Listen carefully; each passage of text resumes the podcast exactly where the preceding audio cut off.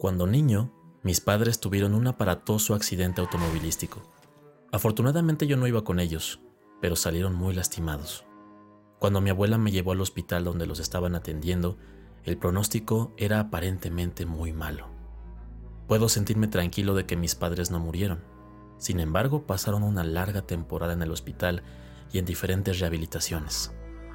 Mi abuela tenía que atenderlos y al no haber nadie que me pudiera cuidar, me enviaron con la única familia que tenía mi abuela, una sobrina que vivía en Tuxtla Gutiérrez.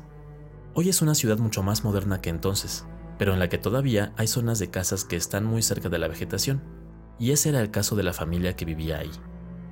Al llegar a la casa de mis parientes, nos recibieron la sobrina de mi abuela, que era prima en algún grado de mi madre.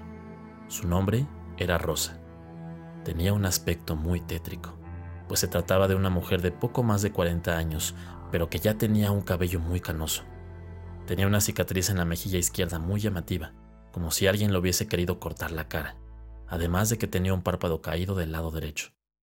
Más allá de su apariencia atemorizante, Rosita, como le decía mi abuela, era una persona muy tierna y más bien frágil.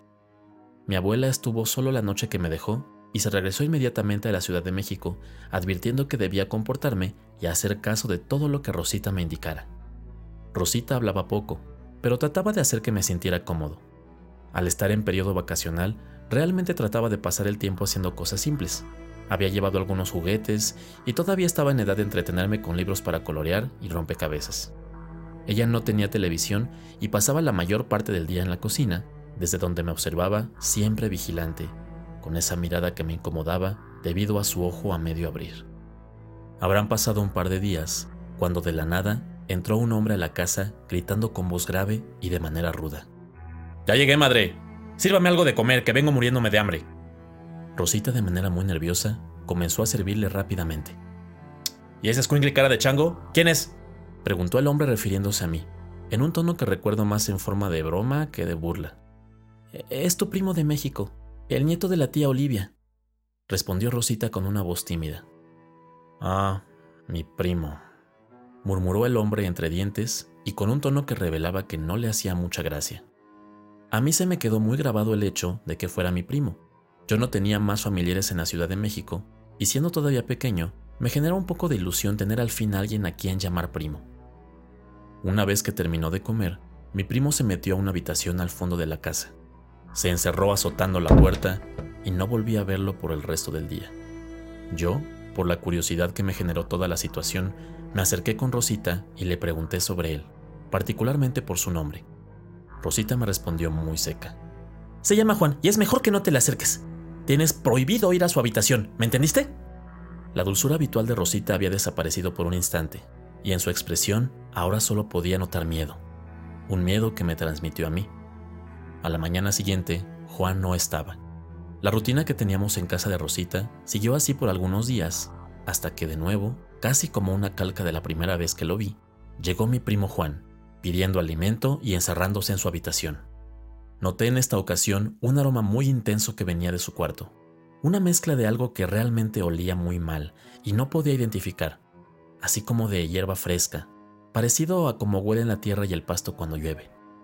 Lo que era un hecho es que yo podía pasar varios días sin ver a Juan y nunca lo veía salir, solo entrar. A medida que pasaban los días, comencé a poner un poco más de atención a las cosas. Como ya dije, no tenía mucho que hacer, y la verdad llegó un punto en el que mis juguetes me aburrieron y ya no tenía más que estar con Rosita, y aunque yo aún era pequeño, notaba cómo seguía algunos hábitos que llamaban la atención. Notaba que colgaba crucifijos por muchas de las paredes de su casa, y según recuerdo, no siempre lo hacía en los mismos muros. Era como si cambiara de posición los crucifijos. También veía cómo cerraba con cuidado puertas y ventanas durante la noche, colocando una pequeña línea de sal en las orillas. Una noche lluviosa, dormía pacíficamente en el pequeño cuarto que me acondicionó Rosita, cuando un trueno me despertó. Asustado, salí de la recámara y me dirigí al cuarto de Rosita, y noté que mi primo salía de su habitación, casi sin hacer ruido, y se perdió en la oscuridad a medida que se dirigía a la puerta principal. Yo seguía asustado, pero el encuentro sembró en mí una idea que consideraba genial. ¿Y si espero a Juan y lo sigo para ver dónde va? Así estuve planeando el encuentro con mi primo. La verdad es que era yo muy ingenuo, y no sabía qué haría después si es que lograba seguirlo, pero sin mucho más que pensar, desperté durante varias noches fijándome por la rendija de mi puerta para ver si Juan salía. Debieron haber pasado tres o cuatro días, y por fin logré ver cómo dejaba su habitación, con el mismo sigilo de la vez anterior. Tan sigilosamente como pude, lo fui siguiendo hasta la entrada, y no sé cómo agarré valor y lo seguí incluso fuera de la casa. Caminó hacia los árboles y entre la maleza, de pronto noté cómo se agachaba y recogía con sus manos lodo y se lo untaba en el cuerpo mientras decía algo que no podía entender y no recuerdo. Un momento después, ya no podía ver a mi primo.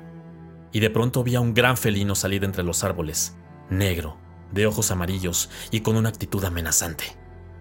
Por un segundo podría jurar que me miró, para después seguir su camino lejos de ahí. Yo estaba muy asustado. Regresé a la casa, me metí a mi recámara e intenté dormir. Pero lo verdaderamente espeluznante ocurrió un par de días después, cuando Juan regresó a la casa. Como siempre, pidió de comer, pero ahora hubo una diferencia. Me miró fijamente y dijo de una forma tan atemorizante como su mirada. A ver, pinche chamaco, ¿qué andas haciendo fuera de tu cama en la noche? Yo no supe responder. Estaba paralizado. Rosita quiso intervenir, pero Juan le dijo, Usted no se meta. ¿O quiere que le cortemos la otra mejilla por andar de metiche? Ella reculó claramente asustada. Mira, deja de estarte metiendo en mis asuntos. Y cuidadito y le dices algo a alguien, me dijo amenazante mientras se acercaba a mí. Con sus dos grandes manos me tomó por los brazos y dijo, Si no haces caso, te voy a abrir la barriga y te voy a sacar el corazón. En ese momento yo quería correr, quería llorar, pero solo me quedé ahí, mudo.